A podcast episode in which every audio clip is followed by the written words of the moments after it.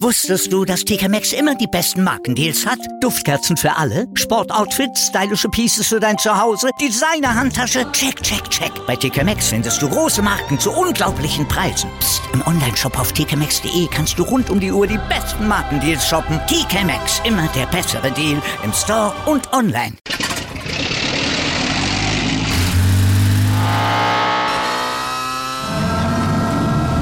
Von 0 auf 100. Aral feiert 100 Jahre mit über 100.000 Gewinnen. Zum Beispiel ein Jahr frei tanken. Jetzt ein Dankeschön, rubbellos zu jedem Einkauf. Alle Infos auf aral.de. Aral, alles super. Er ist bei mir, wo immer ich bin. Das war ein Zitat von Quirinius Quirrell.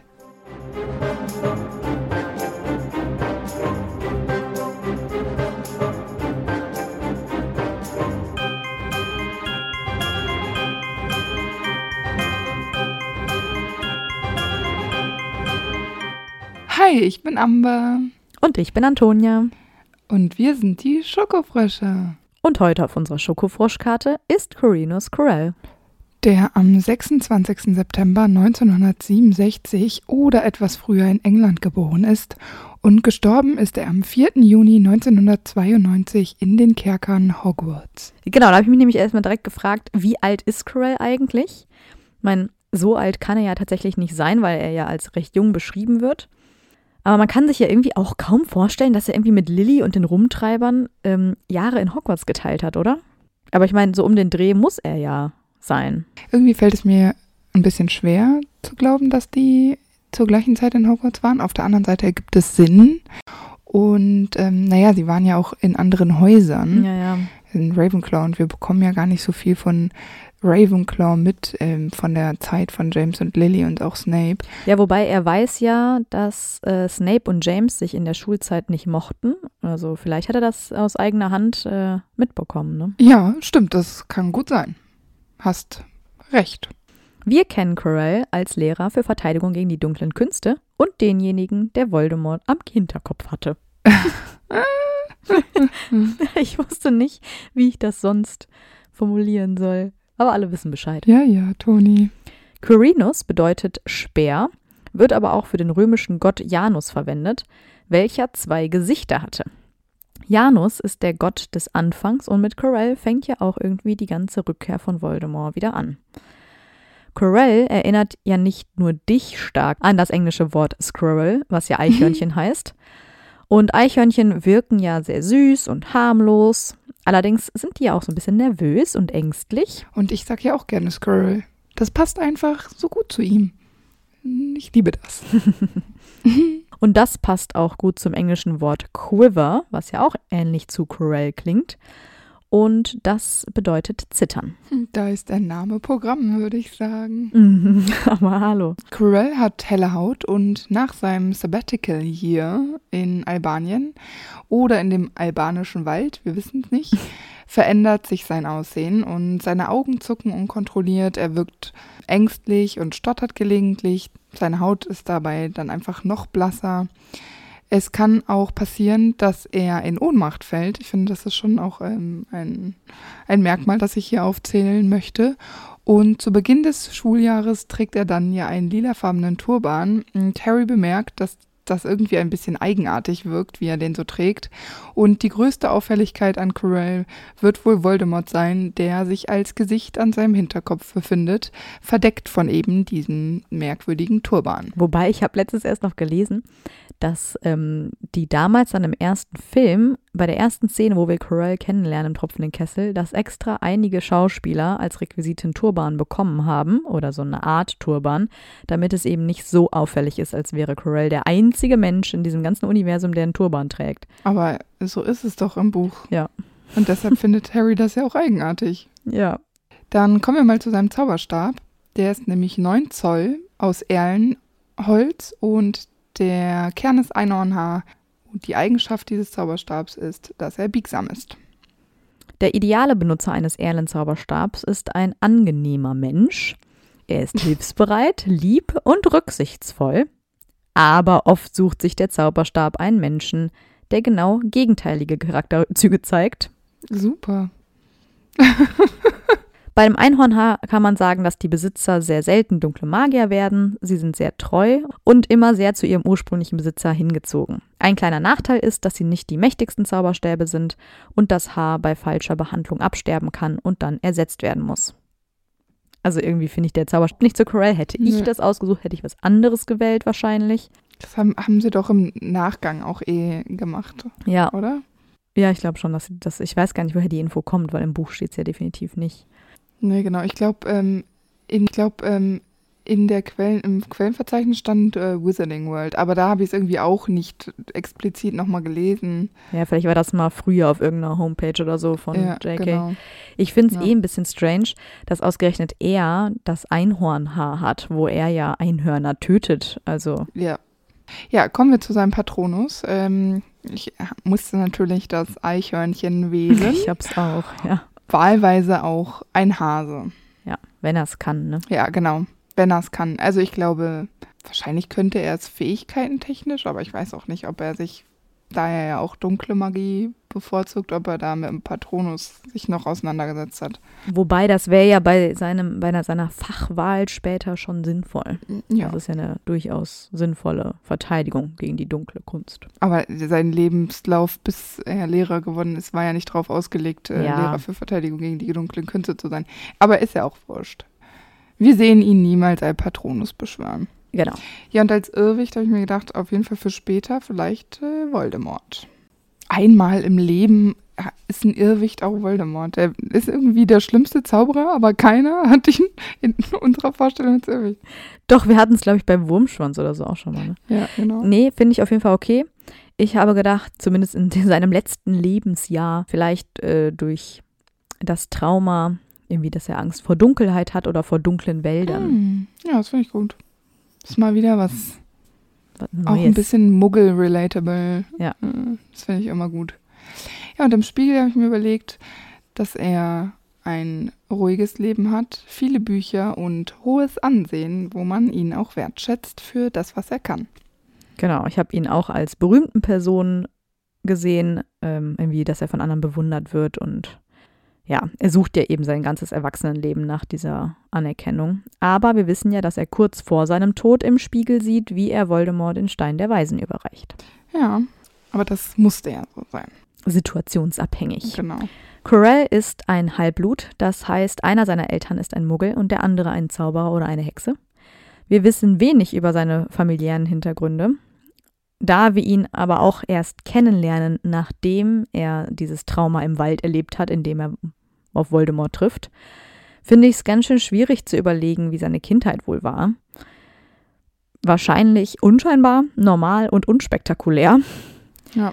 Aber er ist ja schon recht schüchtern ähm, und das kann natürlich bis zu einem gewissen Grad ganz normal sein.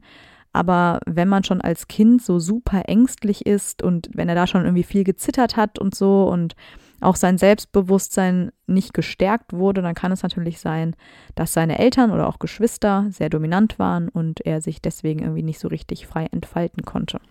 Ja, und da finde ich nämlich auch dieses Geschwister-Thema ganz interessant. Ich könnte mir vorstellen, dass er Geschwister hatte, die ihn immer irgendwie so überschienen haben. Vielleicht war es auch ein jüngeres Geschwisterkind, das dann mehr Aufmerksamkeit bekommen hat. So dieser Lilly-Petunia-Effekt, würde ich den jetzt mal nennen, weißt du? Mhm, So dass mhm. er immer das Gefühl hatte, dass er nicht gesehen wird und eben auch auf seine Weise nach Ruhm und Anerkennung strebt. Ja, und dass er vielleicht auch oft gehört hat, so von wegen, ach, du bist doch wertlos oder nutzlos oder so, oder aus dir wird eh nix oder so. Ne, Genau. Dass das so von, schon immer so in ihm gearbeitet hat. Ja, Auf jeden Fall hat er auch nicht geheiratet und er hat auch keine Kinder. Das wollte ich nur nochmal dazu ach sagen. so. Also ich meine natürlich, vielleicht kennen wir auch seine Frau einfach nur nicht, aber ich kann es mir nicht keine. vorstellen. Nein. Mit elf Jahren kommt Quirrell dann nach Hogwarts und wird dem Haus Ravenclaw zugeteilt. Und Quirrell hat es nicht so ganz einfach in Hogwarts. Durch seine Schüchternheit und seine Nervosität wird er oft gehänselt. Ja, und dazu muss ich nochmal kurz dazu sagen, ich meine, sorry, Amber, aber das ist mal wieder das Haus Ravenclaw, ne? Ja, das habe ich auch äh, gesagt. Der ja. ist klug und belesen, aber ähm, hier nur weil er dann irgendwie schüchtern ist oder irgendwie unsicher oder so, Ja. Wird er da schon wieder gemobbt. Was ist denn Ja. mit euch? Ich weiß nicht, was mit den Ravenclaws ist, da kann ich leider nur für mich sprechen. Ich habe das Gefühl, wir haben noch nie einen Ravenclaw besprochen, bei dem wir nicht gesagt haben, Hududu, der kam super an in seinem Haus. Die wurden alle weggemobbt. Joe war noch ganz beliebt. Eigentlich hat sie nur eine Freundin. Ja, aber wir wissen nicht, dass sie krass gemobbt worden ist. Und Flitwick ist jetzt vielleicht auch nicht das Größte, wobei mit seiner Größe, ach, ich weiß jetzt auch nicht. Ja, ja, genau. Nee, aber es ist, das sind die Ravenclaws, die akzeptieren das nicht. Und ich finde das, ähm, häufig finde ich das sehr unsympathisch tatsächlich, dass Ravenclaws super unsensibel sind. Ich Ja. habe auch das Gefühl, das Haus Ravenclaw ist total kalt, Mhm. total unempathisch. Ja, Und irgendwie sind das alles irgendwie so Eigenbrödler, die aber die andere, die anderen Eigenbrödler gar nicht richtig akzeptieren. Als ob nur ihre Weise die richtige wäre. ja. Und ich finde, das zeigt eine Arroganz. Und dann, jetzt würde ich es mal echt gerne von unseren Zuhörern wissen, ob wir uns da irren. Sagt uns doch mal bitte einen Ravenclaw, den wir noch besprechen müssen, bei dem das ganz anders ist. Ja. Weil Luna hat es auch super schwer. Und ich meine, klar, die ganzen Nebencharakteren, bei denen wissen wir das natürlich nicht, ne? Nee, aber. so Terry Boot oder ja, so. ja, genau. Aber ich, also ich finde es auch schwierig. Ich bin gerne ein Ravenclaw. Ich finde es sehr auffällig. Gerade weil die Hufflepuffs, ja, Best Friends Forever. Ähm, ich finde auch, die Gryffindors haben so eine wunderschöne Wärme und Mhm. starke Freundschaften und auch so, dass Leute in Schutz genommen werden. Und ich meine, die Slytherins auf ihre Art und Weise halten ja auch immer zusammen. Ich meine, da gibt es auch echte Freundschaften und ähm, ja, ist jetzt vielleicht auch nicht die euphorische Liebe im Spiel, aber die sind nicht so kalt und un unempathisch wie die Ravenclaws. Es tut mir leid. Ähm, ich darf das sagen, ich bin selber ein Ravenclaw und ähm, da gibt es nichts zu kritisieren. Das ist irgendwie auffällig. Mhm. Ja, und ich meine, das bestärkt natürlich auch total seine Nervosität. Und ähm, es würde mich dann auch überhaupt nicht wundern, wenn er sich äh, deswegen auch noch weiter zurückzieht und halt in seinem Alleinsein versinkt. Ja, weil ich denke, dass Corell sich auch dann in der Schulzeit nie so richtig zugehörig gefühlt hat. Vielleicht ja auch schon familiär, das hatten wir auch schon so gesagt. Und wenn man sich diesen ständigen Hänseleien ausgesetzt fühlt, dann möchte man vielleicht dem Ganzen wirklich auch ein Ende setzen und endlich gesehen werden, äh, als das, was man sein möchte oder auch schon ist. Und leider äh, eignen sich für sowas ja immer die dunklen Künste und Mhm. Corell äh, entwickelt ein Interesse an den dunklen Künsten. Ich meine, zunächst theoretisch, aber ich meine, irgendwie bleibt es ja selten so richtig theoretisch. Ja. Und äh, das kennen wir ja übrigens auch von Snape, hier eine ganz Genau. interessante Parallele. Ja. Der ist ja ebenfalls als Kind schon sehr verschroben und ein Außenseiter und sich deswegen ja dann auch in die dunklen Künste versteift. Ja. Aber es ist, ist schon auch irgendwie ein bisschen bitter, finde ich, dass Corell sich so unbeachtet und wertlos fühlt, dass sein größter Wunsch ist, dass die Welt auf ihn aufmerksam wird und er eben eine Anerkennung bekommt für irgendwas. So, es ist ja, er hat ja nicht mal irgendwie eine große Leidenschaft, wo Ja. er sagt, da möchte ich jetzt weitergehen, sondern Nur ihn als Person. Es ist ihm eigentlich egal, ja. Ja. Schon auch irgendwie traurig. Also es ist ihm egal, für was er äh, Ja. berühmt würden, werden würde. Ja. Naja, es ist anzunehmen, dass er herausragende Ergebnisse bei den ZAGs und UTZs abliefert. Ja, ich könnte mir vorstellen, dass er ja trotzdem bei Verteidigung die, gegen die dunklen Künste gut war. Bestimmt. Weil wenn man sich mit den dunklen Künsten Ja. gut also auseinandersetzt, dann hat man bestimmt auch leichter im Unterricht, weil man schon weiß, wo es hingehen soll, die Reise. Ich habe noch gedacht, jetzt stell dir mal vor, der war jetzt wirklich mit den Rumtreibern in Hogwarts. Vielleicht ein bisschen jünger oder so als die. Du hast jetzt gesagt, naja, vielleicht hatten die ja mit den Ravenclaws einfach nichts zu tun. Aber die haben sich ja schon auch immer gerne diese Außenseiter und unsicheren Leute rausgesucht, um sie zu ärgern. Und vielleicht gehörte er ja auch zu den Mobbing-Opfern, die sich James und Sirius rausgesucht haben. Das wäre schon super traurig. Und dann kann man vielleicht auch noch verstehen, warum es ihm später so leicht fällt, sich an James Sohn zu rächen. Ich überlege gerade, äh, wie ich das finde und ich weiß nicht, ob mir das ein bisschen zu spekulativ ist. Das ist auf jeden Fall spekulativ, spekulativ, deswegen habe ich ja davor auch gesagt, stell dir mal vor. Aber ich finde es gar nicht so abwegig, weil wir wissen, dass die zwei äh, im Speziellen ja durch Hogwarts gelaufen sind und einfach random irgendwelche Schüler verhext haben. Ja, das stimmt Und schon. natürlich suchst du dir dann nicht die beliebtesten, äh, coolsten aus jedem Haus aus, sondern natürlich immer die, äh, die auch keiner in Schutz nimmt. Ja. ja, vielleicht ist er ein weiteres Opfer. Das macht mich gerade unglücklich. Es tut mir leid. Ich verstehe ehrlich gesagt nicht so ganz, wieso es dann ausgerechnet sein Wunsch ist, Lehrer zu werden, wenn er eigentlich der Welt beweisen will, dass er total toll ist, weil als Lehrer kannst du nicht so viel reißen. Ja, außer du heißt Dumbledore. Ja, richtig. Ich wollte gerade sagen, ich meine, in Hogwarts zu arbeiten ist dann vielleicht schon auch irgendwie was Besonderes, sage ich mal. Aber ähm, ich glaube, es jetzt entspricht jetzt nicht unbedingt dem, was er sich eigentlich vorgestellt hatte. Und er muss ja auch zunächst ein anderes Fach unterrichtet haben, als Verteidigung gegen die dunklen Künste, weil wir wissen, das ist ja verflucht, das kann man immer nur ein Jahr unterrichten. Mhm. Und als erstes hat er wohl Muggelkunde unterrichtet. Ja, das habe ich auch schon ein paar Mal gelesen. Ich könnte mir vorstellen, dass er zwar immer Lehrer für Verteidigung gegen die dunklen Künste werden wollte, aber ihm da ja vielleicht einfach die Expertise gefehlt hat, weil er eben nur auf die Theorie so versteift war. Falls es da Bewerbungskriterien gibt, das äh, ist ja äußerst zweifelhaft. Ich bin mir nicht sicher. Vor allem dadurch einfach schon, weil ja jedes Jahr ein neuer Lehrer gesucht wird und wir wissen ja, wer da alles eingestellt wird, alleine in Harrys Jahrgang. Ja. Müsste Dumbledore eigentlich jeden, der Interesse hat, mit Handkuss aufnehmen. Ja, stimmt. Aber offenbar hat es nicht gereicht. Ja, Quirrell nimmt sich dann eine Auszeit, um noch mehr Erfahrungen zu sammeln. Das finde ich ganz schön früh in seiner Lehrerhistorie, äh, weil so lange macht er den Job ja jetzt wahrscheinlich noch gar nicht. Aber vielleicht weiß er ja auch irgendwie noch nicht so ganz genau, ob er da überhaupt richtig ist. Ich meine, also schüchtern wie er ist, hat er vielleicht auch nicht die beste Lehrerpersönlichkeit oder Ausstrahlung. Vielleicht war das so ein Rat, den er mal von irgendwem bekommen hat, dass das hilfreich ist. Ja, genau. Und wenn er noch so jung sind, ich meine, nach der Schule macht man ja häufig so eine Auszeit. Vielleicht hat das bei ihm direkt nach der Schule nicht gepasst und jetzt dachte er sich, jetzt ist der Moment, jetzt mache ich das. Ja. Ja, ist vielleicht so eine kleine Selbstfindungsreise ja auch, ne? Also an sich, die, die Idee finde ich eigentlich gar nicht so verkehrt. Im besten Fall kommt man da gestärkt wieder raus. Im besten Fall ja.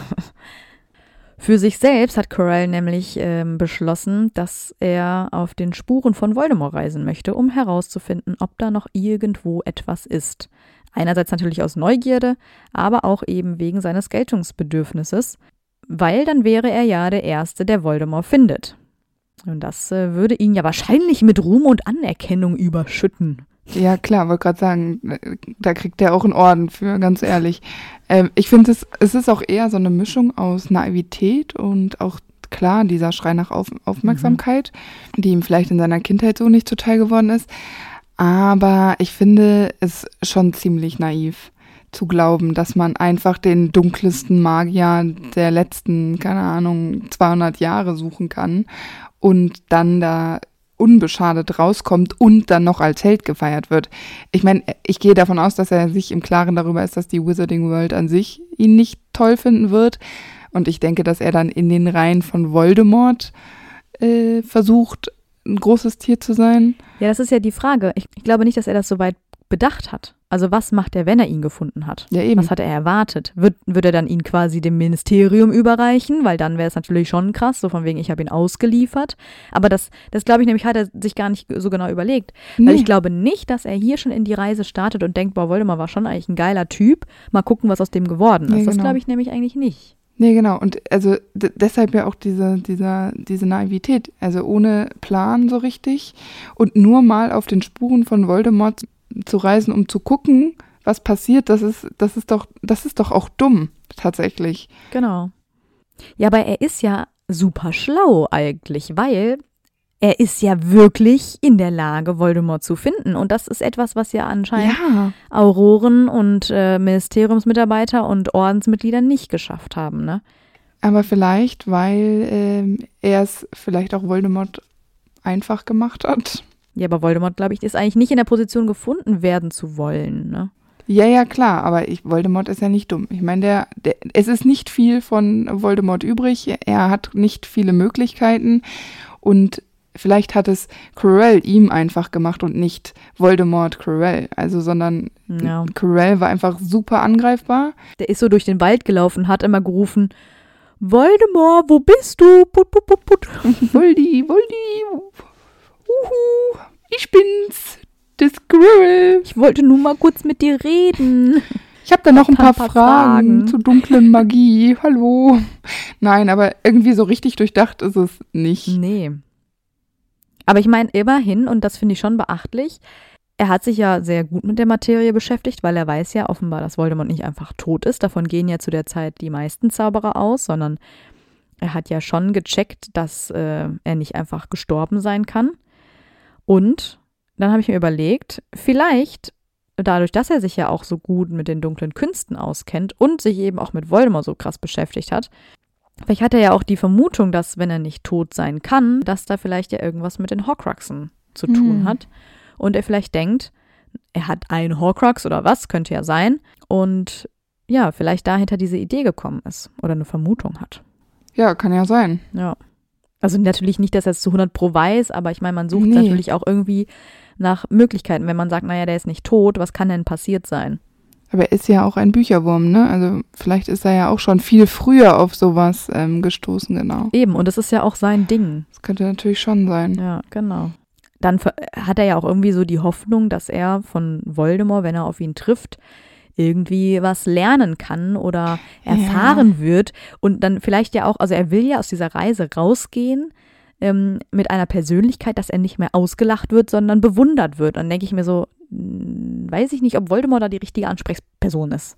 Ja, genau, das denke ich nämlich auch, weil wenn wir jetzt davon ausgehen, dass er ungefähr so alt ist wie Lily und James, paar Jahre jünger vielleicht, dann hat er doch das alles auch miterlebt. Also dann müsste ja äh, dieser erste Zaubererkrieg ja auch nicht an ihm vorbeigegangen sein. Nee, genau. Und dann müsste er bemerkt haben, dass die Anhänger Voldemorts, also Todesser, auch nicht irgendwie nett sind und erzählen, oh, und das habe ich von Voldemort gelernt. Huibu! Und dann passiert irgendwas, ne? Mir kommt gerade Ja. ein richtig witziger Gedanke, wie er auf diese Idee kam. Na, der war in Ravenclaw, aber wahrscheinlich ein bisschen jünger als sich Rumtreiber. Das heißt, er war im gleichen Haus wie Gilderoy Lockhart. Oh, Und dann hat nein. Gilderoy Lockhart ihn so auf die Idee gebracht, man muss Abenteuer erleben, um etwas aus sich zu Ja. machen und man muss tolle Dinge machen und äh, sich selbst beweisen und so. Und dann ist er vielleicht auf die Idee gekommen, jo, Gilderoy hat schon Vetteln besiegt, der hat schon mit Gulen getanzt, der hat schon dies, das ja, gemacht. und der hat auch die Vampire da gemacht, Werwölfe. Dann muss ich mich um Voldemort kümmern. Das ist, ich finde das gerade richtig witzig, weil Gilderoy ja auch so richtig krass auf diese Ruhmschiene abfährt. ja, genau, der hat den angesteckt. und auch mit so möglichst wenig eigener Kraft möglichst viel rausholen. Und das ist ja auch irgendwie so ein bisschen Corells Ding, ne?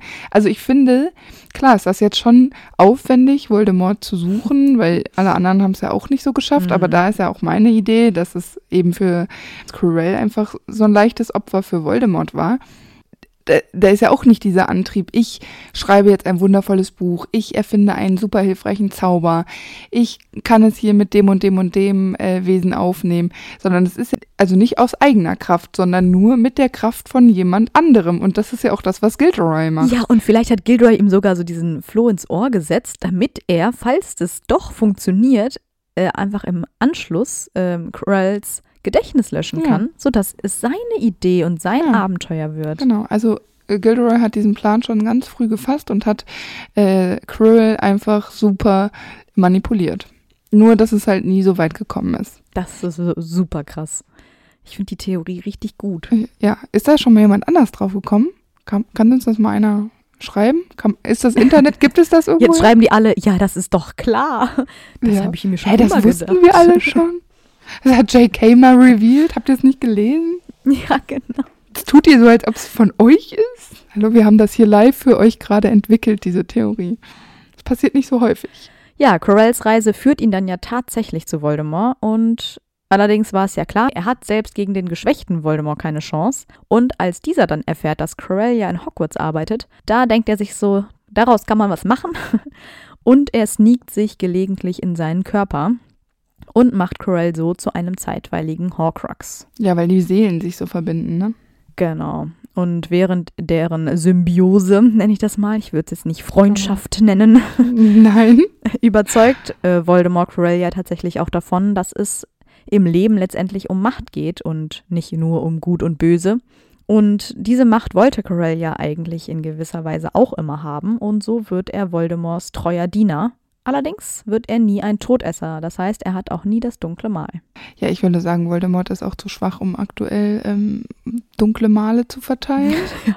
Außerdem ist er ja auch so nah dran an äh, Quirrell, dass es gar nicht notwendig ist, wahrscheinlich äh, so ein dunkles Mal. Ja, vor allem wofür? Also der kann ja gerade eh keine Todesser aktivieren. Ja, eben. Also es macht nicht so richtig Sinn. Ja, aber äh, von nun an trägt äh, Quirrell den lilanen Turban. Ja, weil irgendwie musste er Voldemort ja auch transportieren und in meinem Kopf hat er ihn besessen, um sich mit nach Hogwarts zu transportieren. Ja, das kann sein. Aber das ist nicht dauerhaft, ja. Genau, und weil dauerhaft wird es ja erst nach dem Einbruch, aber ich dachte mir, er trägt den Turban dann einfach schon, weil er ja den nicht mal tragen kann und mal nicht. Und dann denken sich die Leute auch so, ähm, trägst du den jetzt oder nicht? Also ich könnte mir vorstellen, die beiden wählen eine Route, wo man nicht unter Menschen kommt. Also so Ja, auf wie jeden Hagrid und mit das mit Grob gemacht hat. Ne? Also irgendwelche Genau. Wege muss es da ja geben. Aber ja, du hast recht. Wenn er sich den Körper mit Quirrell teilt, dann sieht man das Gesicht hinten am Hinterkopf. Ja, genau. Und das haben wir uns ja, glaube ich, schon bei Voldemorts Folge gefragt, ob das jetzt immer so ist, wenn er einen Körper übernimmt oder ob das hier speziell so gewollt ist. Na, wir hatten, glaube ich, in der Voldemort-Folge sind wir darauf gekommen, dass es so gewollt ist, Mhm. weil wir gesagt haben, ich glaube, bei, bei den Tieren macht das ja gar keinen Sinn.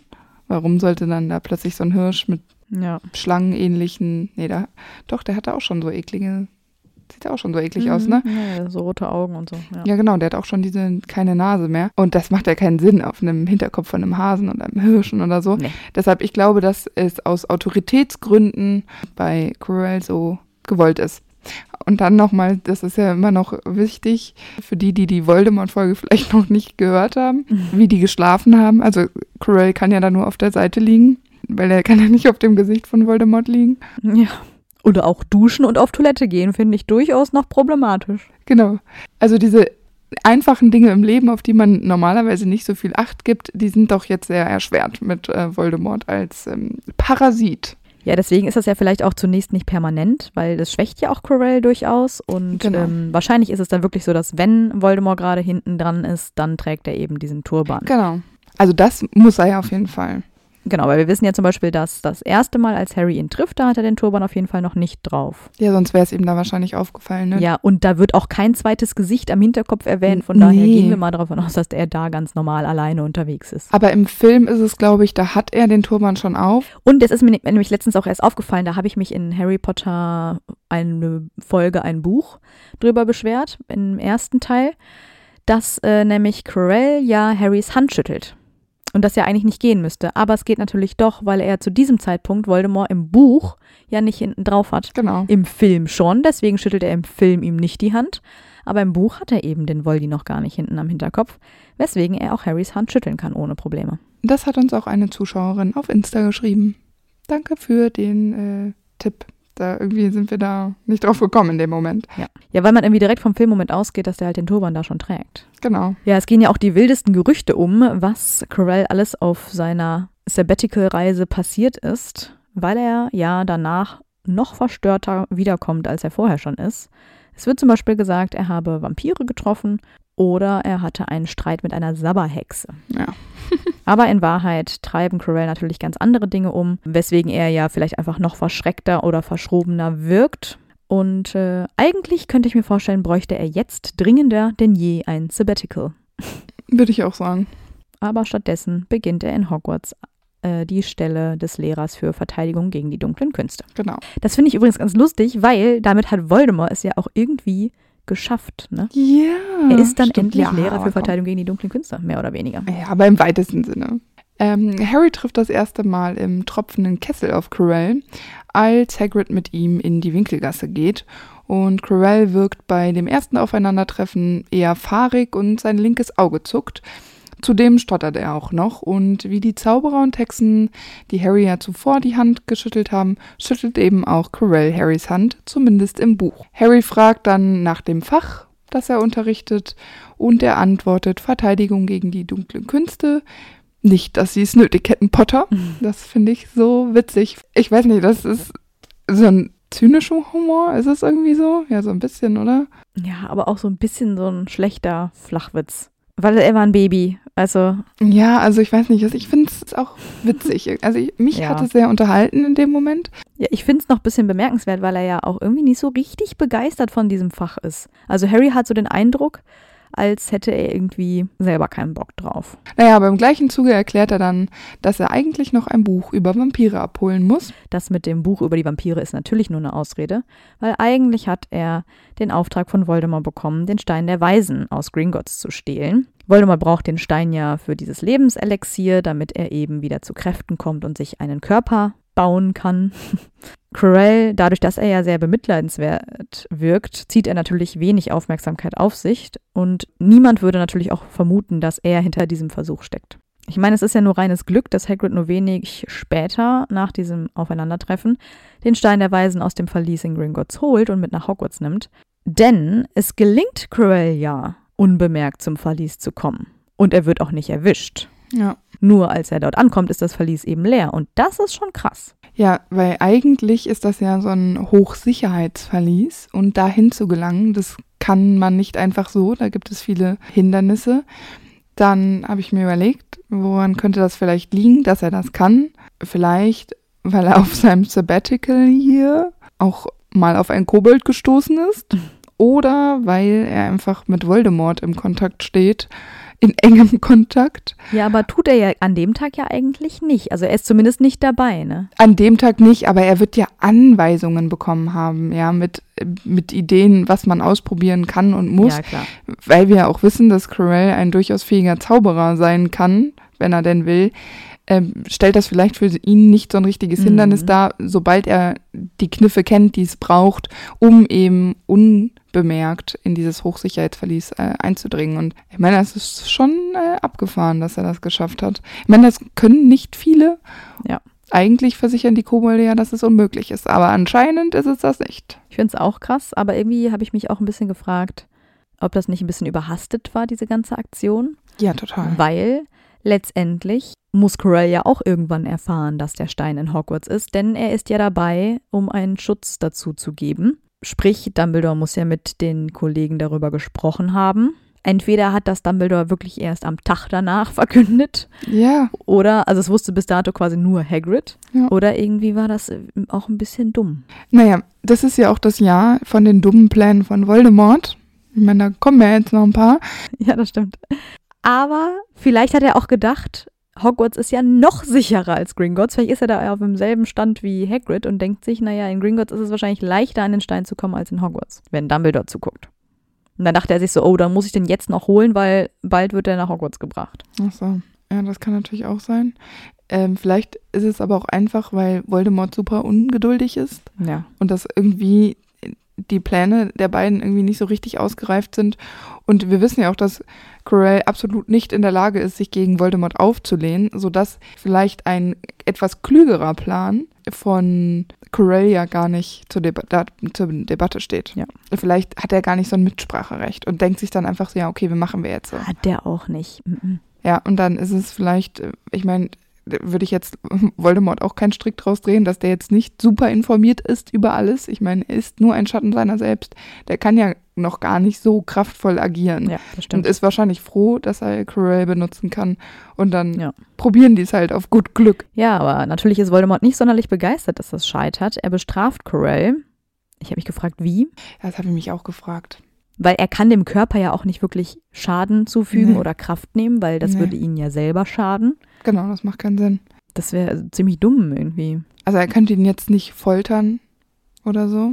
Aber vielleicht reicht schon psychischer Terror, den Voldemort ausüben kann. Vor allem vielleicht auch in Hinblick darauf, dass Voldemort eventuell Versprechungen gemacht hat, um Quirrell noch gefügiger zu machen.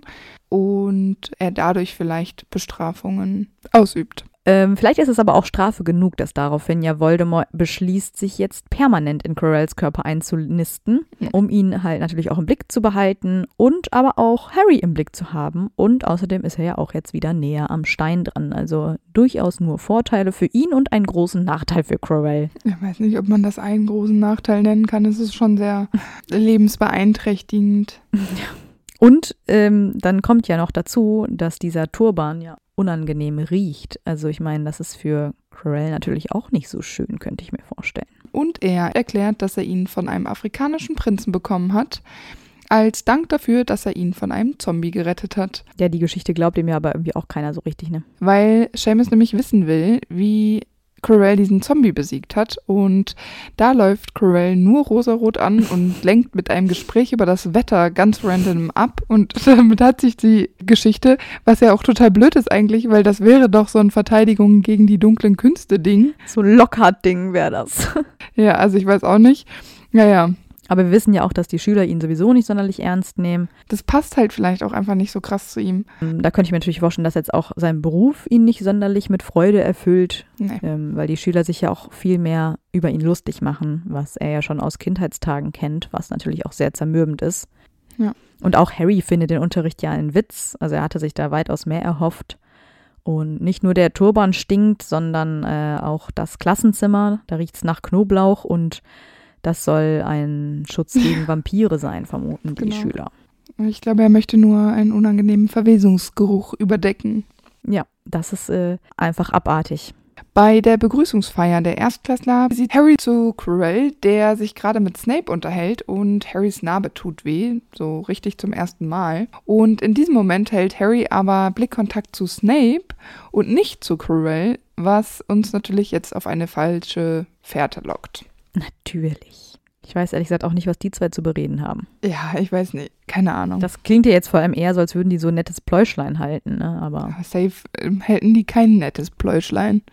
ja, Corells Plan ist natürlich weiterhin, den Stein für Voldemort zu stehlen. Er hat natürlich auch einige Informationen darüber, wie der Stein geschützt ist. Es fehlen ihm allerdings noch die Informationen, wie man an Fluffy, dem dreiköpfigen Hund, vorbeikommt. Aber er möchte das trotzdem mal an Halloween ausprobieren, einfach mal so gucken, wie Fluffy so drauf ist. Äh, vermisst ihn ja auch anscheinend keiner am Lehrertisch beim Festessen. Ähm, da fragt man sich natürlich, wenn ihn eh keiner vermisst, wieso schleicht er sich nicht einfach während des Essens zum verbotenen Stockwerk und guckt mal in die Tür rein? Sind doch gerade alle abgelenkt. Stattdessen macht er die Pferde scheu und lässt dann einen Troll in die Schule. Und dabei wissen ja auch alle, dass er derjenige war, der den Troll als Schutz für den Stein verwendet hat. Also offensichtlicher geht's auch einfach gar nicht mehr. Fragen über Fragen, super unlogisch, aber das haben wir auch schon bei Voldemort besprochen. Ja. Ich kann es mir ehrlich gesagt für so einen schlauen Ravenclaw-Schüler und einen durchaus durchgeplanten Voldemort wirklich nicht dümmer vorstellen. Ich würde sagen, diese Besessenheit von ähm, Voldemort macht ihn einfach dumm. Hm. Ja, oder er ist so eingenommen von Voldemorts Ideen und Voldemort ist einfach auch noch schwach. Der kann jetzt keine Superpläne ausklügeln. Also es ist irgendwie ein ziemlich schwaches Team, die beiden. Es hat ja auch keiner einen Mehrwert davon, ja. Also Voldemort, klar, denkt die ganze Zeit, okay, das, ich lenke das hier in die richtige Richtung, aber zum jetzigen Zeitpunkt tut er das ja einfach auch überhaupt nicht. Und für Quirrell, dem müsste ja eigentlich klar sein, dass am Ende da nicht äh, der Thron auf ihn wartet, wo alle ihn beglückwünschen für seine tollen Taten. Also irgendwie gewinnt jetzt zum jetzigen Zeitpunkt keiner von den beiden. Ja, und vor allem, was ist das auch ähm, für eine Idee? Also ich meine, Quirrell muss unglaublich unter Druck gestanden haben. Jetzt musst du irgendwas tun, weil wenn man einfach so in diesen Raum stürzt, wo Fluffy drin ist, ohne eine Ahnung, wie man an dem vorbeikommt, Ja, genau. ähm, das ist ja eigentlich eine Selbstzerstörungstour. Alle sind beim Festessen, als Quirrell mit verrutschtem Turban in die große Halle stürmt. Ähm, ganz schön risky übrigens, ne? Stell Ja, dir vor, der rutscht ihm jetzt wirklich vom Kopf. ja das wäre ziemlich schlimm. Fatal. Und nach Luft schnappend erklärt er dann, dass ein Troll aus den Kerkern ausgebrochen ist. Und er fügt noch hinzu, und ich zitiere ihn hier wieder, dachte, sie sollten das wissen. Finde ich auch wieder richtig witzig, dass er das einfach so trocken sagt. Und dann sinkt er ohnmächtig zu Boden. Ja, aber die Hohnmacht ist ja wohl gespielt, oder? Also zumindest im Film eindeutig. Ich meine, alle müssen ja evakuiert werden und irgendjemand muss sich ja auch um Corell kümmern. Die können ja nicht sagen, oh, er ist in Ohnmacht gefallen, na dann lassen wir ihn jetzt hier mal liegen, ja? Naja, er ist der äh, Lehrer für Verteidigung gegen die dunklen Künste. Wenn der schon wieder wach wird, wenn, ne, das kriegt er hin. Ja, jedenfalls muss sich jemand um ihn kümmern. Ja, nein. Und in der Zeit wird ja noch schon schon nach dem Troll gesucht. Das heißt, Corell müsste sich ja dann irgendwie wieder davon stehlen und zu Fluffy kommen. Für die Lehrer ist es ja eigentlich kein großes Problem, einen Troll zu besiegen. Also ich meine, Corell gibt später damit an, dass er ein ganz tolles Händchen dafür hat, aber zumindest zwei Lehrer zusammen sollten das ja wohl auch hinbekommen. auch wenn sie ungeübt mit Trollen sind. Also ist eigentlich eine Aufgabe innerhalb kürzester Zeit, die man abhaken kann. Sprich, Quirrell müssten eigentlich nur ein paar Sekunden bleiben, bis sein Fehlen womöglich dann doch auffällt. Außerdem wissen wir ja auch, dass Snape aufmerksam wird und er folgt Quirrell, um ihm so ein bisschen den Weg abzuschneiden, weil er ja vermutet, dass mit ihm was nicht stimmt. Ja, genau. Ich stelle es mir mal so vor, Quirrell rennt gerade schnell zum dritten Stock, ne, das ist doch der verbotene. Ja. Und ähm, will quasi gerade da zur Tür, macht die vielleicht schon auf, keine Ahnung. Ja. das ist ja super auffällig. Ja, und dann kommt Snape dazu. So nach dem Motto, so Snape von wegen, ach, was machen Sie denn hier? Hier ist der Troll aber nicht drin. Ja. Vielleicht hat Quirrell dann so getan und so gesagt, ah, ich wollte nur gucken, ob mein Troll noch da ist. Nicht, dass der ausgebüxt ist oder sowas Dummes. Und in dem Moment schnappt Fluffy zu, weil wir wissen ja, Snape wird gebissen und Quirrell Genau. nicht. Keine Ahnung, richtig unlogisch, warum die nicht einfach mal die Tür zumachen. Das ist eine komische Situation auch. Also es ist total strange, wie das passiert ist. Und dann fragt man sich natürlich auch, wieso wusste Snape überhaupt, dass Quirrell das vorhat? Und dann habe ich mich gefragt, vielleicht hat er ja Voldis Gestank aus dem Turban erkannt. Oder äh, Snape hat äh, Legilimens benutzt. Meinst du nicht, dass er sich davor schützen kann, der Quirinus? Wir wissen nicht von so vielen, die das kommen. Ich finde das mit dem Geruch besser. Der hat ihn einfach am Gestank erkannt. Ich finde das richtig gut. Also sowas nicht. Nee, aber ich fände es irgendwie lustig. Also ich glaube, dass äh, Quirrell allgemein schon sehr ähm, auffällig ist. Zumal ja auch Snape und Quirrell sich aus Schulzeiten laut unserer Zeitrechnung ja kennen. Mhm. Und vielleicht ähm, fand Snape ihn auch damals schon irgendwie auf eine andere Art auffällig. Und Snape kennt sich ja auch mit dunklen Künsten aus und Ja. weiß, wie gefährlich so eine Vorliebe ist. Er hat sich ja damals auch Voldemort angeschlossen. Vielleicht denkt er sich so, oh, Quirinus hat jetzt auch sowas entwickelt. Nicht, dass der sich auch Voldemort anschließen will, den Baldkleber im Auge. Ja, genau. Und er nimmt ihn dann ja mit. Gerade Snape und Quirrell bilden ja die Nachhut und auch die stoßen zu den anderen Lehrern, die ja schon äh, dieses äh, Trio gefunden haben mit dem erlegten Troll. Ja. Aber ich finde es auch geil, weil als ähm, Corell dann den Troll sieht, der ist ja schon erledigt, Ja, da wimmert er dann und muss sich auf die Toilette setzen und fasst sich so ans Herz. Und ich meine, wie ja genau. unlogisch ist das denn? Total unglaubwürdig, weil er hat doch den Troll als Schutz äh, nach Hogwarts Ja. bekommen. Also, hä? Warum sollte er jetzt da so reagieren? Das macht überhaupt gar keinen Sinn. Als hätte der noch nie einen Troll gesehen. Da muss ich doch Minerva auch denken, was ist mit dem? Also eigentlich ist es verwunderlich, dass nur Snape aufmerksam geworden ist. Eigentlich müssten sich alle Lehrer an den Kopf fassen. Ja, ja. Aber macht wieder keiner. Und dann frage ich mich, naja, Snape hat doch seine Zweifel doch auch mit Sicherheit Dumbledore gegenüber erwähnt. Ja, Und alle wissen ja auch, Krell ist kein kompetenter Lehrer. Also der wird ausgelacht, der wird nicht viel vollgenommen und der Unterricht scheint ja auch nicht besonders toll zu sein. Wieso macht denn Dumbledore dann nichts? Vielleicht hat er ja Mitleid, keine Ahnung. Oder der denkt dann irgendwie, Snape schiebt jetzt schon wieder Paranoia. Naja, vielleicht rechnet ja auch Dumbledore nicht mit einem Angriff in seinem vier Wänden, also Hogwarts, sodass Dumbledore vielleicht gar nicht so aufmerksam ist. Oder er legt es wiederum darauf an, in der Hoffnung, dass Voldemort sich zeigt. Er vermutet ja vielleicht nicht Voldemort am Hinterkopf, sondern vielleicht ja nur eine Connection irgendwie zwischen den beiden. Und dann hofft er, Voldemort zeigt sich, um ihn dann bekämpfen zu können und vollends vernichten zu können. Keine Ahnung. Ah ja, genau. Ja. Naja, und dann habe ich mir jetzt gerade überlegt, wahrscheinlich benutzen ähm, Quirrell und Voldemort trotzdem irgendwie Oklumentik, weil sonst könnte ja auch Dumbledore Voldemort aufspüren. Also irgendwie müssen die, das macht ja sonst gar keinen Sinn. Der muss sich ja irgendwie geschützt haben, ja. Aber das ist das schon wieder richtig krass. Das, eigentlich macht es ja auch nicht so richtig Sinn, ja. Äh, Wir wissen von Harry, dass Oklumentik super viel Energie kostet und super viel Geisteskraft. Und ich meine, Voldemort ist ja jetzt wirklich, ich meine, der kann, ist nicht fähig, alleine zu leben ohne fremden Körper und äh, Einhornblut zu diesem Zeitpunkt und anderen Substanzen, die ihn am Leben halten. Und dann denke ich mir so, ähm, es ist ganz schön viel. Ja, diese Ressourcen müssten Quirrell ja doppelt erschöpfen. Ja, genau. Und ich finde, dafür hält er sich gerade noch ganz wacker. Ja, das stimmt. Naja, aber Voldemort hat ja auch dann schon wieder eine Planänderung. Also diese Folge lohnt Ja. sich wirklich nochmal alle, die sie nicht kennen. Wieso auch immer möchte er nämlich jetzt doch lieber Harry aus dem Weg räumen erstmal, anstatt irgendwie an Kräfte zu kommen. Und er befiehlt Quirrell, Harry zu töten. Und da bietet sich natürlich das größte Spektakel in Hogwarts an, das erste Quidditch-Spiel der Gryffindors, Ich meine, man hätte das natürlich auch unauffälliger erledigen können. Ich hatte da, glaube ich, mal eine Idee von wegen ein bisschen Gift in Kürbissaft am Morgen. Ja, genau. Aber nein, lieber vor den Augen aller. Und in dem Fall wirklich aller, weil es sind ja anscheinend auch irgendwie alle Lehrer anwesend. Während des Spiels versucht Corell dann nämlich äh, mittels Zauberei Harry vom Besen zu schütteln. Wobei ich mich da kurz frage, der benutzt ja keinen Zauberstab, ne? Nee, Augenkontakt. Also im Film machen, also sowohl Snape als auch Corell haben dann nur Augenkontakt. Und im Buch auch. Genau, und das muss man ja auch erstmal Können. lobend erwähnen. Ja, und mit Voldemort am Hinterkopf und eigentlich schon geschwächt. Also eigentlich Ja. ist Corell ein richtig krasser Zauberer. Der er selbst in diesem Zustand noch ein krasser Zauberer ist. Ja.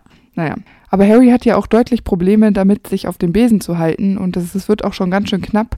Hermine schließt dann, dass es Snape sein muss, der den Besen verhext. Dann schleicht sie sich auf eigene Faust zu den Lehrern. Und jetzt muss ich schon lachen, ich wusste es. so lustig ist es gar nicht. Aber ich stelle es mir so lustig vor. Und kann Harry dann ja auch nur deshalb retten, weil, weil sie sich an Quirrell vorbeidrängelt und ihn dann kopfüber in die Reihe davor stößt. Das steht so im Buch. Und sie entschuldigt sich nicht mal, ne? Nein. Und dadurch bricht natürlich der Blickkontakt ab. Aber ich finde, das ist auch einfach. Klar passiert das Quirrell. Das wird einem Snape niemals passieren, dass er angestupst wird. Und dann fällt er kopfüber. Wahrscheinlich hat Hermine so ihn so auf die Schulter getippt und gesagt, Entschuldigung, darf ich mal durch? Und dann ist er so, "Ah!" und so Ja, nach genau. vorne geflogen. Also, Ja, ne, also sie hat sich da ja schon vorbeigedrängelt und so. Aber ich fand das halt, ich, ich stelle mir das halt sehr witzig vor, aber halt auch irgendwie ganz schön würdelos, ne? Du kippst dann so nach vorne. ja, und vor allem, dann denkt man sich so wieder, guck mal, der hat eigentlich gerade einen super mächtigen Fluch gesprochen, der ohne Zauberstab schon wirklich fast dafür sorgt, dass Harry vom Besen fliegt. Ja, Und das, obwohl Snape ja parallel den Gegenfluch zaubert, der ja offenbar nicht so eine tolle Wirkung hat, weil ja. da hört ja nichts auf zu fluchen, ja, sondern Nee, Quirrell ist anscheinend ja viel, viel stärker als Snape. Und dann scheitert das daran, dass er da auf die Fresse fliegt. Und dann denkt man sich so, kann er sich nicht aufrappeln und weitermachen? Warum hört er jetzt auf? Also ich, ich denke, er wird sich aufrappeln, weil ich denke nicht, dass er da so liegen bleiben wird. Und dann denkt er sich auch einfach so, naja, das ähm, war jetzt ein guter Versuch. Ich muss es wohl später nochmal probieren. Blöd gelaufen. Ja, er macht für mich keinen Sinn. Überhaupt nicht konsequent. Nee. Aber vielleicht ist er jetzt auch erschöpft, ne? Wenn der Blickkontakt einmal abgerissen ist, dass er eben keine Kräfte mehr so fokussieren kann für diesen Zauber. Ja, das kann natürlich sein. Und jetzt lass uns noch mal kurz darüber reden, dass soeben jemand offensichtlich mit Magie versucht hat, Harrys Besen zu manipulieren. Snape hat einen Gegenfluch gesprochen. Das heißt, wenn man einen Gegenfluch spricht, muss ja auch irgendwo ein Fluch passiert sein. Das ist aber alles kein Grund, mal die Lehrer zu durchleuchten oder alle Anwesenden, die in der Lage wären, einen Fluch zu sprechen und äh, zu gucken, ob da alles mit rechten Dingen zugeht. Nee, in Hogwarts Nein. wird einfach gesagt, pff, ist halt irgendwie blöd gelaufen. Wir schauen mal, wie es weitergeht. Aber Harry hat den Schnatz. Genau. Das ist alles, was zählt. Besonders schön finde ich auch, dass Fred und George Corells Turban mit Schneebällen bewerfen. Das sind einfach Voldemort-Bekämpfer der allerersten Stunde. Die haben jetzt quasi den zweiten Zaubererkrieg angezettelt.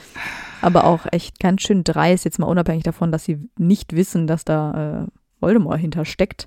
Ist das schon echt äh, eine fiese Nummer, Lehrer mit Schneebällen Respektlos. abzuwerfen und dann vor allem unsichere Lehrer vor allem noch. Super respektlos. Ja, genau. Naja, sie wissen ja, dass sie es mit ihm machen können. Ich meine, die würden auch wirklich keinen Snape äh, abwerfen. Oder Mini auch nicht. Ja, und auch äh, Flitwick nicht. Ja, und auch keine Pomona, weil das alles zu nette Menschen sind. Ja, vielleicht noch Sybil Trelawney, aber ich glaube, die geht nicht so häufig raus. Ja, das habe ich auch gerade gedacht.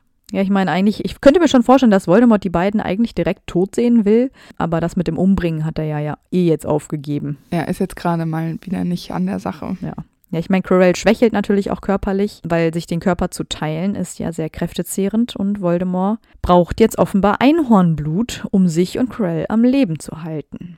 Das ist dann der nächste wichtige Plan, der entsteht. Nach Weihnachten sieht Harry dann, wie Snape sich in den verbotenen Wald stiehlt und denkt sich, und ich liebe diese Stelle, er fliegt mit seinem Besen in den verbotenen Wald und folgt ihnen dann. Und ich finde das so lustig, weil du das gesagt hast. Du findest die Vorstellung so witzig, wie er auf dem Besen so zwischen den Bäumen umherschlängelt und so völlig unauffällig Mhm. Snape folgt.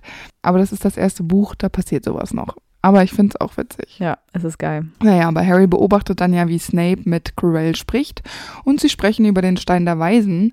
Nach diesem Gespräch, in dem Snape Quirrell daran erinnert, er solle sich im Klaren darüber sein, äh, wem er verpflichtet ist. Und zu diesem Zeitpunkt hat Quirrell ja noch keine Ahnung, wie er an Fluffy vorbeikommen soll. Immer noch nicht. Ja.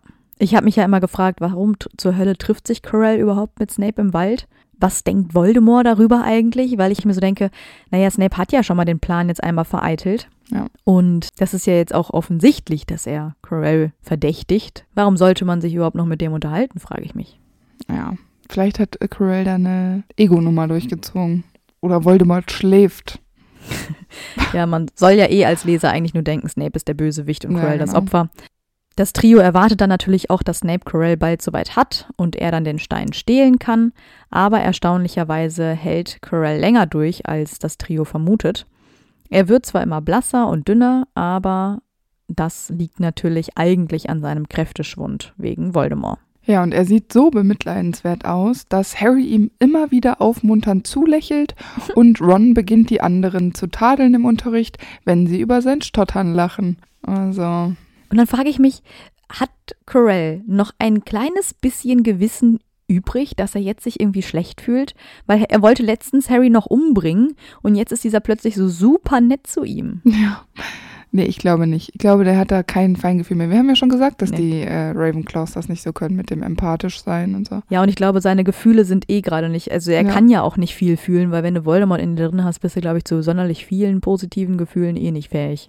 Ja, vor allem, wenn deine Seele so angezapft wird, ne? Das kann ja gar nicht sein. Ja, kurz vor den Ferien hört Harry Quirrell in einem leeren Klassenzimmer wimmern und es hört sich so an, als würde ihm jemand drohen und Quirrell schluchzt und stimmt dann letztendlich auch ein, dass er es tut. Wir wissen natürlich nicht, worum es genau geht, aber Harry denkt natürlich, Snape würde ihn bedrohen.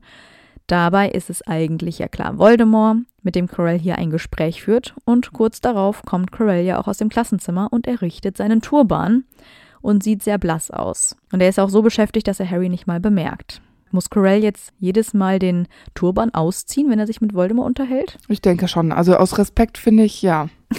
Weil später macht er das ja nicht. Da vor dem Spiegel, da reden die erstmal mal so, so miteinander. Aber das ist vielleicht auch eine abgefahrene Situation. Da muss man vielleicht dann, Aber hier, hier so in einem leeren Klassenzimmer, was nicht mal abgeschlossen ist und offenbar ja auch zwei Türen hat, ja, das ist schon risky, du. ich weiß auch nicht. Aber Harry, das sage ich jetzt nochmal, Harry hätte zwölf Steine der Weisen verwettet, dass Quirrell mit Snape gesprochen hat. Diese Ich Wetten, dachte ne? mir so, boah, Voldemort hätte auch gerne zwölf Steine der Weisen. Ja, das stimmt. Jetzt haben wir mal einen Plan von Quirrell und Voldemort, der tatsächlich auch aufgeht, denn in einem Pub treffen sie äh, ganz beabsichtigt auf Hagrid und Quirrell hat ein Drachenei dabei.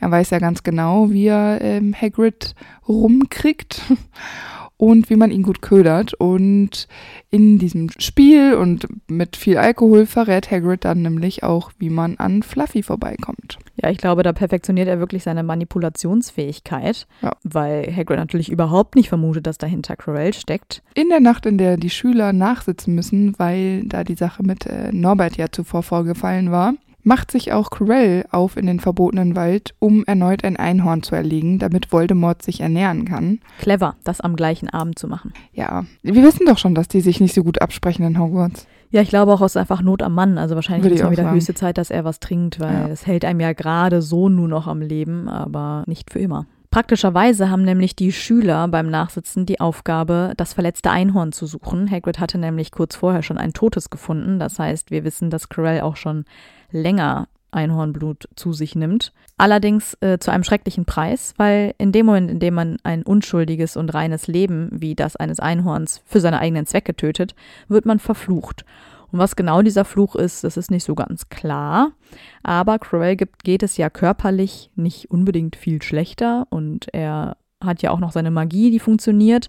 Da habe ich überlegt, es kann also nur mit seiner Seele zusammenhängen, die offenbar darunter leidet. Das würde ja auch wieder zu der ganzen Thematik passen. Und Einhörner sind ja auch gar nicht so leicht zu fangen. Das heißt, auch da muss Quirrell irgendwie geschickt sein und ein Händchen dafür haben. Bei dem Nachsitzen stoßen Harry und Draco dann ja tatsächlich auf das tote Einhorn. Genau, und ähm, Harry bemerkt dann ja die dunkel gekleidete Gestalt im Wald und seine Narbe beginnt plötzlich auch wieder ganz stark zu schmerzen. Und diese Gestalt kriecht über den Boden auf das Einhorn zu wie ein starksendes Untier. Und ich finde, das klingt richtig abartig wie in so einem Horrorfilm. Auf jeden Fall. Im Film fliegt der, glaube ich, so, ne?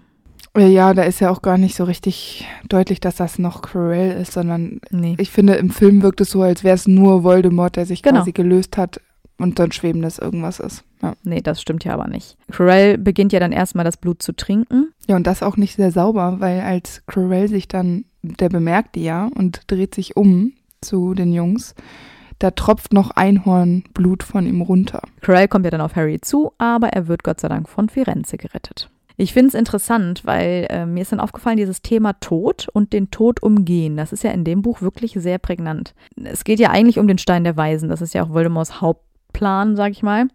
Der soll ihm ja zu einem ewigen Leben verhelfen und auch dazu, dass er zu Kräften kommt, um einen Körper sich aufzubauen. Und das Einhornblut, das soll Quirrell ja irgendwo am Leben halten, damit Voldemort in ihm quasi leben kann. Das sind auch schon mal zwei Teile, wie man quasi den Tod umgehen kann. Und dann gibt es ja auch noch im ersten Teil zum ersten Mal die Geister. Und das ist ja auch quasi ein Weg nach dem Tod, um weiterzuleben. Und im gleichen Teil ähm, betrifft das Thema natürlich auch Harry selbst, der zum ersten Mal richtig um seine verstorbenen Eltern trauert, nämlich im Spiegel Nähegap. Und er klammert sich ja an diesen Wunsch fest, als wären seine Eltern wieder lebendig. Also es sind ja quasi, ist ja auch sowas wie, als würde er sie wieder zum Leben erwecken. Zumindest für diese kurze Zeit, in der er in den Spiegel guckt. Und das ist mir aufgefallen, dass es irgendwie in dem ganzen Buch darum geht, wie man dem Tod entkommen kann. Das ist eine sehr interessante Beobachtung. Als das Trio dann auch noch herausfindet, dass Hagrid einem Fremden verraten hat, wie man an Fluffy vorbeikommt, da vermuten sie natürlich, dass Snape es bald versuchen wird, den Stein zu stehlen. Und deswegen will Harry ihm zuvorkommen.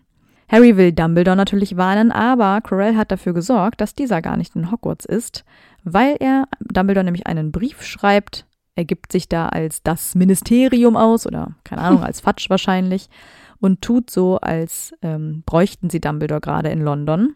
Und darauf fällt Dumbledore tatsächlich rein, zumindest fast. Wir wissen später, dass er auf halbem Weg umkehrt, aber er ist immerhin losgeflogen und hat Hogwarts und den Stein alleine gelassen. Genau, und bei dem letzten Versuch, an den Stein der Weisen zu kommen, überwindet Quirrell dann tatsächlich alle Hindernisse. Und er scheitert lediglich an dem Hindernis von Dumbledore, dem Spiegel. Ja, und als Harry dann auch dazu kommt, erkennt er natürlich, dass es nicht Snape ist und ist auch ziemlich verdattert darüber. Ja, schon ein krasser Turning Point. Und Quirrell lacht ihn auch einfach nur aus. Ja, er ist nämlich plötzlich gar nicht mehr ängstlich und stotterig und so, ne? Dann geht es ziemlich lange darum, dass äh, Quirrell das quasi Harry alles nochmal erklärt, dass es eben nicht Snape war, der Harry auf dem Besen umbringen wollte. Das war alles Quirrell und ich hatte so das Gefühl, in dem Quirrell das nochmal so zugibt, nein, das war ich. Also ich hatte das so interpretiert, als ob er Mhm, sehr mhm. stolz darauf ist. Ja, das stimmt. Ja, nicht, dass dieser Plan funktioniert hätte, aber ich glaube, er hätte ein starkes Problem damit, wenn Harry weiterhin denken würde, es wäre Snape gewesen. Nicht, weil er Snape schützen will und sagen will, nee, nee, ist ein netter Lehrer, ne, der würde sowas nicht machen, sondern weil er, er möchte das auf jeden Fall für sich verbuchen, dass Harry in dem Wissen, dass er was geschafft hat. Ist natürlich total bescheuert, weil das ja jetzt nichts Rühmliches ist im herkömmlichen Sinne, aber Ja, für ihn halt schon. Ne? genau, er will das auf jeden Fall richtig stellen. Ja, und dann habe ich mich gefragt, ist diese Begegnung von ihm mit Voldemort vielleicht doch in irgendeiner Hinsicht gut für ihn, weil er ja offenbar irgendwie so ein bisschen Selbstbewusstsein dazugewonnen hat, weil er ja sehr stark hier wirkt und ähm, eben nicht wie dieser verunsicherte Lehrer, den er die ganze Zeit gespielt hat, offenbar.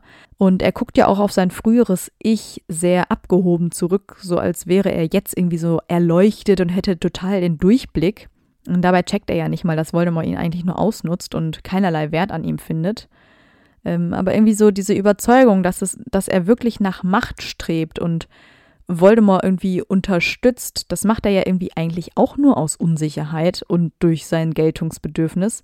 Und das lässt ihn ja irgendwie total erblinden. Ja, total. Und ich finde, diese Arroganz, die er da zeigt, die passt auch irgendwie gar nicht zu ihm. Also ich kann es mir irgendwie nur so erklären, dass seine Seele irgendwie schon echt äh, zerschunden ist und er sich irgendwie auch Voldemort immer weiter anpasst vielleicht. Ja, ich habe mir auch überlegt, dass es vielleicht so eine Art vorzeitige Euphorie ist, weil ich glaube, dass er glaubt, dass er es jetzt wirklich geschafft hat und dass er sich darauf freut, was kommt, wenn er Voldemort jetzt diesen Stein übergeben kann, weil ich glaube, zum jetzigen Zeitpunkt ist Quirrell noch richtig ähm, davon überzeugt, dass er es eigentlich schon geschafft hat und der Rest, der jetzt noch folgt, einfach nur so ein Kinderspiel ist. Ich glaube, er unterschätzt diese Aufgabe mit dem Spiegel schon irgendwie. Ja. Klar stellt es ihn ja von so eine große Herausforderung, das wissen wir ja. Also ich glaube, er ist schon zu weit schon auch ein Stück weit zu erleichtert. Vielleicht auch, weil er all seine Pläne, ja, er, äh, eröffnet Harry ja auch noch, dass er den Troll rausgelassen hat.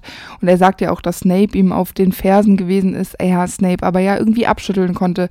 Also im Prinzip hat er ja schon den ganzen Plan verraten. Mm, sehr nett von ihm. Genau, und sich schon komplett offenbart. Und das äh, zeigt mir irgendwie so ein bisschen so, naja, er ist quasi schon durch. Er erwartet nicht mehr, dass Ja. jetzt was schief geht. Genau, er ist sich so zu sicher, ne? Genau. Ja, er fesselt Harry ja erstmal mit Seilen, die er mit einem Fingerschnipsen herbeizaubert. Auch wieder richtig krass. schlecht. Ja, wäre auch echt krass. Mega. Und wenn er selber in den Spiegel schaut, dann sieht er ja, wie er Voldemort den Stein überreicht. Und da könnte ich mir vorstellen, dass es in dem Augenblick wirklich dieses verzweifelte Klammern ist an diese Belohnung oder was auch immer er sich eben davon verspricht, wenn er Voldemorts Wunsch erfüllt, der ihn dazu treibt, dass das sein sehnlichster Wunsch ist. Weil eigentlich ist sein größter Wunsch ja wirklich diese Anerkennung zu bekommen. Aber eben das braucht es dafür ja offenbar für ihn. Könnte man natürlich auch als eine Art Loyalität sehen, aber das ist ja definitiv aus den falschen Gründen. Harry will Quirrell natürlich weiterhin vom Spiegel ablenken und versucht ihn in Gespräche zu verwickeln und er spricht Quirrell auf das letzte belauschte Gespräch an, was er da im Klassenzimmer mitbekommen hat. Und da huscht tatsächlich Angst über Quirrells Gesicht und er gibt ja auch zu, dass es ihm schwerfällt, manche Aufträge seines Meisters zu folgen, weil er offenbar selbst zu schwach sei, sie zu erfüllen. Ich finde, da wirkt er auch so ein bisschen masochistisch, denn er sagt ja auch über sich selbst, dass er Voldemort einige Male enttäuscht hat. Und das stimmt ja vielleicht auch in dem Kontext, wenn man das so betrachtet. Aber er gibt ja dann auch zu, dass es ihm schon bewusst ist, dass Voldemort dementsprechend, dementsprechend streng zu ihm sein muss und eben auch diese Bestrafungen dafür in Kauf nimmt. Ja, so als hätte er die verdient, ne? Ja, genau. Und dann denke ich immer so, hm, naja, Ja, also man kann durchaus eine andere Meinung haben, lieber das Quirrell. stimmt. Ich finde es übrigens überraschend, dass Quirrell ab und zu auch äh, vor Harry Voldemorts Namen ausspricht. Das machen nicht viele von Voldemorts Gefolgsleuten. Ich könnte mir vorstellen, dass er das eben macht, weil er eben nicht aus Überzeugung zu Voldemort steht, sondern eher aus diesem Hunger nach Macht Ja. und ähm, inzwischen natürlich auch aus Angst, aber Ja. das eben nicht mit diesem Namen so verknüpft. Stimmt. Weil Quirrell ja nicht weiterkommt, fragt er dann seinen Meister um Hilfe und Voldemort befiehlt ihm, Harry zu benutzen. Und dann löst er mit einem Klatschen Harrys Fesseln und das ist schon wieder so ein krasser magischer Ja. Trick. Erst schnipsen, dann klatschen. Zauberstab Schon. braucht der junge Mann nicht. Nee. Und auch den Zauberspruch selbst braucht er auch Ja, nicht. genau. Ja, Quirrell zwingt Harry dann in den Spiegel zu schauen und Harry lügt natürlich und Quirrell glaubt ihm zunächst. Aber da hört man wieder Voldemorts Stimme, weil er glaubt Harry natürlich nicht und will selbst mit Harry reden. Und deswegen löst Quirrell seinen Turban und zeigt sein zweites Gesicht. Naja, vorher gibt äh, Quirrell noch lahm zu bedenken, dass sein Meister eigentlich zu schwach dafür ist. Aber ist Voldemort natürlich äh, ganz anderer Meinung. Ich finde es auch richtig gruselig, nachdem Quirrell dann seinen Turban abgelegt hat, läuft er auch rückwärts auf Ja. Harry zu, damit Voldemorts Gesicht natürlich zu Harry zeigt, ist klar. Aber ich finde das richtig creepy. Ja, vor allem, wie ist das zu koordinieren? Haben die das geübt? Das machen die im leeren Klassenzimmer, Antonia. Weil Harry muss ja nur einen Schritt nach rechts gehen, das weiß doch Quirrell nicht. Ja.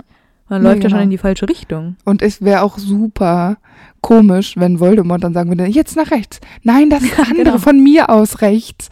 Weißt du? Eigentlich müsste Harry jetzt nur irgendwie ein bisschen rechts, links und einen Haken und da Ja, genau. lang und so. Der rennt doch auch immer vor Dudley weg. Ja, also ich, aber schon allein, ich meine, gehen wir jetzt mal davon aus, dass Harry jetzt macht er ja auch nicht, er läuft nicht Nee. kreuz und quer. Aber es ist doch richtig gruselig. Und es, ich hatte es ja schon ein paar Mal erwähnt, dass ich ja finde, dass Harry nach dem ersten Schuljahr überhaupt nach Hogwarts zurück wollte, äh, dass das sowieso schon mega krass ist. Weil ich finde, das ist einfach für einen Elfjährigen, der keine Ahnung hat von Zauberei und dass da viele Dinge irgendwie ein bisschen anders laufen als äh, in der Muggelwelt ich finde es so schwierig und dass der nicht nachhaltig übertrieben traumatisiert ist von einem Hinterkopfmenschen mit roten Augen, so einer äh, Schlangennase. Der sich wohl bemerkt stark sich wie ein Tier bewegt, wenn er rumkriecht. Ja. Ja, nee, das sehe ich absolut ein. Und ich finde es auch schon im Film eklig gemacht, muss ich ehrlich sagen. Ja, Voldemort befiehlt Corell ja Harry zu packen was ich ein bisschen verwunderlich finde, weil vorher hatte Quirrell alles locker aus dem Handgelenk irgendwie gezaubert. Ja. Und jetzt soll er ihn plötzlich anfassen. Aber er nimmt tatsächlich Harrys Handgelenk. Dafür muss er sich ja wohl drehen, nehme ich mal an. Ja, ich denke. Das wäre sonst wirklich schlimm. Ja. Und dabei schmerzt Harrys Narbe unglaublich und Quirrell lässt ihn auch recht schnell wieder los, weil er selbst auch Schmerzen hat. Denn von seiner Hand steigen blutige Blasen auf. Ich frage mich halt wirklich, wieso er ihn nicht erstmal fesselt und ihn dann irgendwie auf magische Art und Weise tötet. Wieso will er Harry die ganze Zeit anfassen? Weil er springt ja dann auch noch auf Harry drauf und will ihn irgendwie erwürgen. So, why?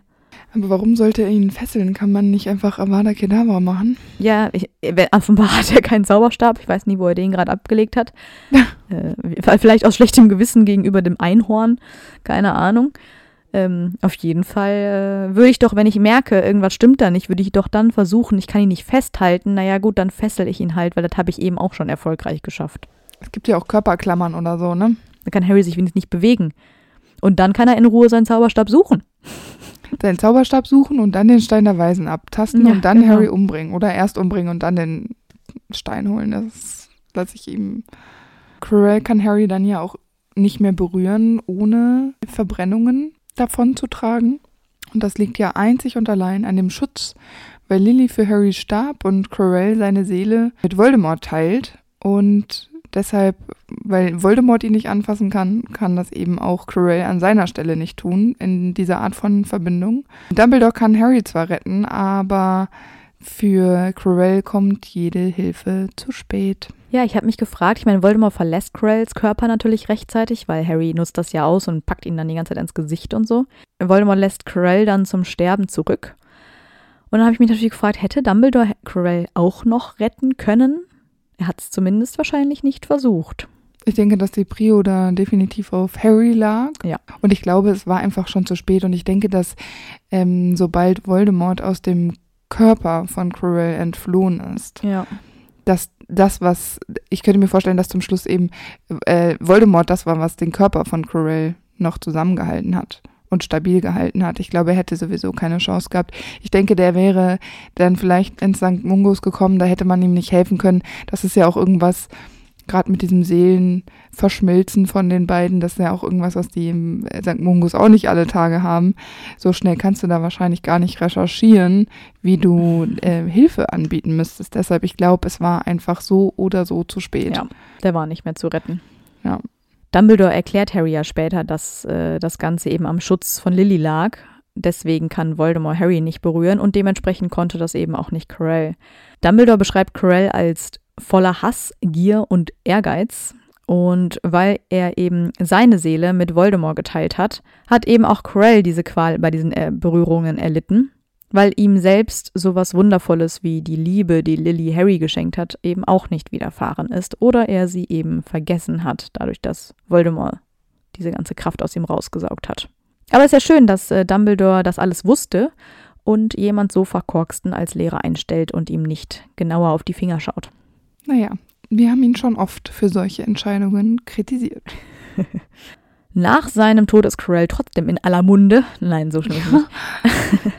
Einige Jahre später, als Voldemort es wirklich schafft, äh, zurückzukehren auf dem Friedhof, da bezeichnet er Quirrell als einen Idioten und dass er sich ihn nur zu Nutzen gemacht hat, weil er eben diese praktische Position in Hogwarts hatte. Aber natürlich sonst nichts von ihm hielt. Das ist schon krass, oder? Quirrell ist einfach richtig umsonst gestorben. Er ja, hat, auf jeden Fall. Er, vor allen Dingen, er hat Voldemort in dem Moment ja nicht richtig helfen können. Es ist für Voldemort ja kein Sieg dabei äh, rumgekommen. Und äh, Corell hat sein Leben gelassen für ein vielleicht Versprechen von Macht, Ruhm und äh, Geltung. Mhm. Das hat einfach null funktioniert. Und ja klar findet äh, Voldemort keinen Gefallen an Corell. Der war ja jetzt auch nicht so, also ich würde sagen schon sehr aufopferungsvoll, aber wahrscheinlich für Voldemort war es einfach auch noch zu wenig. Ich glaube, ähm, Dumbledore sagt das, dass Voldemort seinen Gefolgsleuten ebenso wenig Gnade wie seinen äh, Feinden erweist. Also da brauchst du auch noch nichts hoffen. Und vor allem, ich glaube, das Wissen gab es vorher schon. Ja, auf jeden Fall. Quirrell hätte sich nicht so entscheiden müssen. Auch Umbridge erwähnt Quirrell im fünften Jahr. Äh, sie ist nämlich der Meinung, dass nur er in den letzten Jahren den offiziellen Lehrplan gefolgt ist und die anderen Lehrer in Verteidigung gegen die dunklen Künste alle sehr unfähig waren. Daraufhin rastet Harry so ein bisschen aus und Mhm. erinnert sie eben nochmal daran, dass doch Voldemort an seinem Hinterkopf klebte. Das äh, tut sie natürlich allerdings auch ab und gibt ihm einfach nur Nachsitzen. Quirrell hat es ja nicht so einfach in seiner Hogwarts-Zeit und er entwickelt irgendwie so ein latentes Verlangen nach Anerkennung und Größe. Und er hat selbst kein gutes Bild mehr von der Gesellschaft an sich, fühlt sich also auch nicht mehr zugehörig. Dann wird er von den dunklen Künsten magisch haha, angezogen. Und ich finde ja, Quirrell ist ziemlich naiv und leicht beeinflussbar, als er auf ähm, die kläglichen Überreste von Voldemort trifft und das alles nur für Anerkennung und ein bisschen Ruhm, weil viel mehr bekommst du nicht, wenn du ähm, für Voldemort arbeitest und ich finde, es ist ein tragisches Schicksal mit einem sehr traurigen Ende. Absolut verschwendetes Talent auf jeden Fall. Ähm, das hätte er ja mal lieber in andere Dinge investiert, anstatt in Voldemort. Was äh, ich noch wichtig finde, worüber ich so ein bisschen gestolpert bin, ist diese ganze Stotter-Thematik.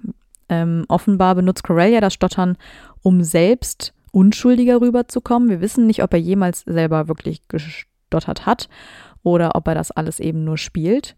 Es soll ja auch irgendwie nochmal unterstreichen, wie unfähig er ist. Das ist so ein stilistisches Mittel, was ja vielleicht auch erstmal gar nicht so dumm erscheint. Dabei kommt es ja eigentlich weniger darauf an, dass er stottert, sondern vielmehr, wie die anderen darauf reagieren. Also zum Beispiel Hagrid kommentiert das ja und sagt, ach, der war total nervös, als er dich getroffen hat, aber der stottert eigentlich immer. Und die Schüler lachen ihn natürlich auch aus. Aber eigentlich steht Stotter natürlich überhaupt nicht für Unsicherheit oder Nervosität oder gar Unfähigkeit. Und man muss Menschen, die stottern, ja auch nicht bemitleiden und natürlich schon gar nicht sollte man über sie lachen. Weil wir wissen ja alle, dass Menschen, die stottern können, viel erreichen selbstbewusst sein können oder auch, ähm, gibt ja auch Methoden, die äh, man erlernen kann, um besser mit dem Stottern klarzukommen. Und als Beispiel habe ich mir mal rausgesucht, jemand, der stottert, dem man es aber überhaupt nicht anmerkt und der eine sehr coole Socke ist, ist äh, Rezo, der blauhaarige Mm. YouTube-Zerstörer. Also nee, er zerstört nicht YouTube, aber andere. Und ich finde, dieses Stottern ist eigentlich eine stereotypische Repräsentation und in so einem Buch finde ich das teilweise schon gefährlich, weil man dadurch natürlich das Gefühl entwickelt oder entstehen lässt, dass Stottern äh, würde Quirrell zu diesem schwachen Charakter machen. Aber das ist natürlich nicht das Stottern, sondern soll ja eigentlich nur seine Nervosität oder seine Unsicherheit unterstreichen. Aber ich finde, das hätte es nicht gebraucht. Also auch ohne das Stottern hätte es funktioniert. Ja, denke ich auch. Und ich finde, es ist natürlich auch dahingehend schwierig, weil er das ja selbst nur benutzt für seine Rolle, aber eigentlich ja, Ja. gar nicht stottert. Genau. Schöne passende Worte. Da schließe ich mich äh, vollkommen an. Wir hoffen, euch hat die Folge zu Corell gefallen und wir hören uns nächste Woche wieder. Bis nächste Woche. Macht's gut! Tschüss. Und weil es so lustig war, gibt es jetzt noch ein paar Outtakes. Quirinius Quirrell. Das kann ich nicht cooler sagen. Okay. Was? Das Einhornhaar muss ich jetzt wohl nicht zum drei Millionsten Mal nochmal sagen. Auffällig finde ich aber, doch, muss ich? Hast du es da stehen? Nein, warte, aber ich kann ja Dann ganz schnell googeln. Nein, nein, da steht's. Und das ein äh, ähm, und die Besitzer was? Beim Einhornhaar kann man sagen, dass die Besitzer sehr selten dunkle Magier werden. Sie sind sehr treu und sind. Äh, warum hat der denn alles Einhornhaar, bitte? Okay, ich muss mal von vorne. Sie sind sehr treu. Was? Okay. Ich bin jetzt da, dass er wirklich bei Voldemort in Albanien ankommt. Was? Bei mir ist er schon weg. Wo weg? Aus dem Wald. Echt? Hm. Nee, das habe ich jetzt gerade nur so gesagt. Verarscht. Was? Also wir haben im Prinzip haben wir unterm Strich dasselbe. Genau. Das ist bei dir nur, sie sind unterwegs und bei mir schweben sie in nirgendwo herum. Sitzen da auf einer Baum, auf einem Baumstamm und unterhalten sich locker. Was? Ja, vor allem wofür? Also der kann ja gerade eh keine Todesser aktivieren. Ja, Aktiviert das. Aktiv- mal. Was? von nun an trägt er Tr Trurell. Manchmal frage ich mich, was bei mir nicht stimmt. Was? Bei der Begrüßungsfeier der Erstklässler passiert es dann. Das ist wieder so ein richtig guter Satz.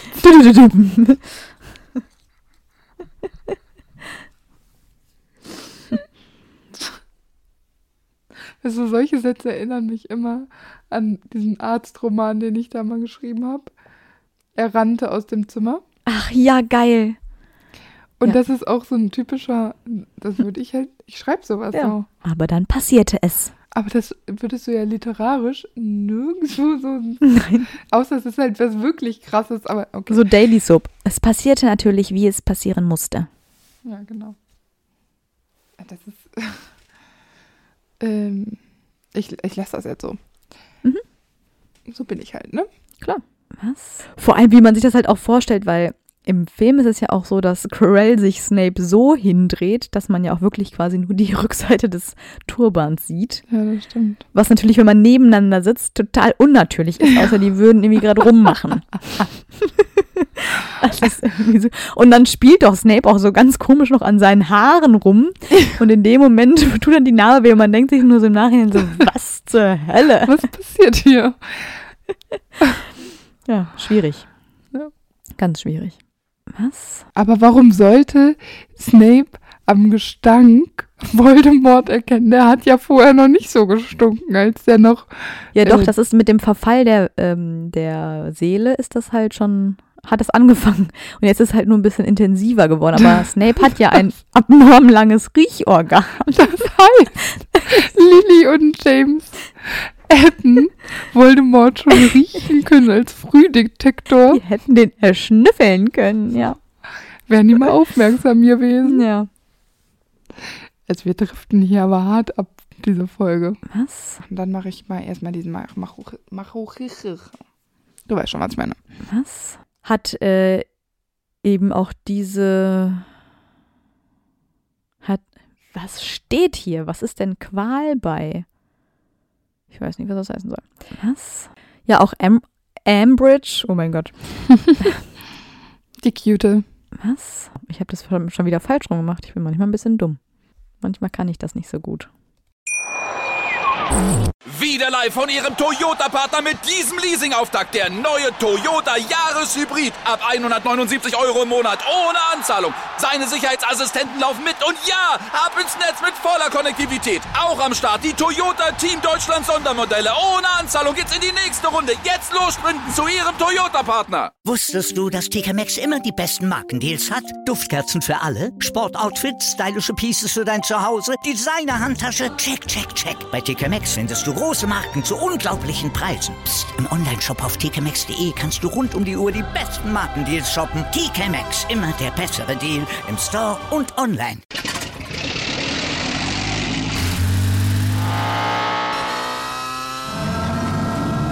Von 0 auf 100.